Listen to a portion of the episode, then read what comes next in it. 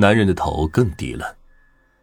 三个月前，一个年轻人收了一车西瓜去邻省卖，他的西瓜又大又甜，很快就卖完了，他赚了一大笔钱。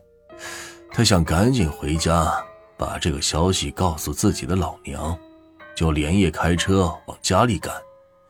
他走的时候就是这条山路，可是他始终没有回到家。他在这条山路上消失了，这件事你知道吗？秦旺财当然知道，那个年轻人就在酒店旁边的水井里。尸体是他亲手扔进去的。我不知道。秦旺财眼睛死死的盯着这个男人，手却伸进了兜里，因为他兜里有一支九五式的手枪，已经是装满了子弹。哦，我也是听别人说的。男人说完，端起桌上的羊杂汤，大口喝了起来。秦旺财看着桌上的密码箱。愉快的笑了。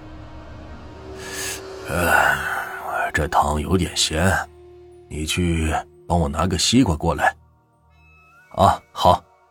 看着男人这么爱吃自己做的羊杂汤，秦旺财更愉快了。没过一会儿，西瓜已经从井里被打捞上来了，井水冰凉，西瓜也冰凉。秦旺财忽然很羡慕那个男人。吃完热腾腾的羊杂汤和馒头，再吃一块冰凉的西瓜，在这炎热的夏天里，还有比这更好的事吗？如果羊杂汤里不放迷药，就更好了。但愿他现在已经被迷倒了。秦旺财抱着西瓜朝店里走去，店里很安静，一丝声音都没有。他笑了，手电筒照过去，那个男人静静的趴在桌子上。旁边放着两个空碗、三个馒头和一个密码箱。秦旺财走到桌子前坐下，从男人身下抽走密码箱，放在自己身边。他看着那个男人，好像忽然想起了什么。他把西瓜放到桌上，说道：“先生，你要的西瓜来了，现在切吗？”男人没说话，他已经不可能再说话了。哼。那我给切开了，咱们一人一半。告诉你个秘密啊，其实我也喜欢把西瓜一切两半，用勺子挖着吃。拿起刀，他对着西瓜仔细的比划着，他终于是切了下去。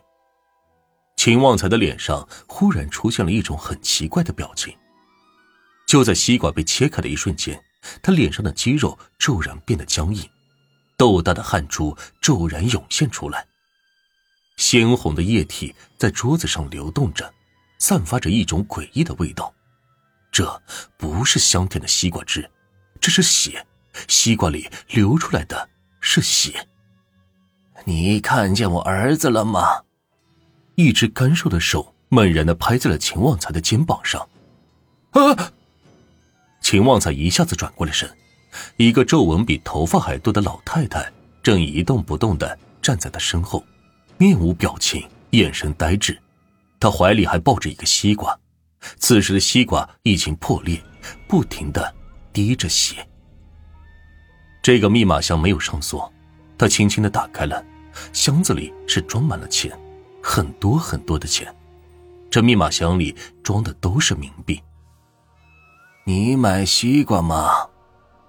一个低沉的声音突然在背后响起，秦旺才猛地转过身，老太太和刚才的男人就站在身后，他们一人抱着一个西瓜，西瓜都已经破裂了，不停的往外面滴着血。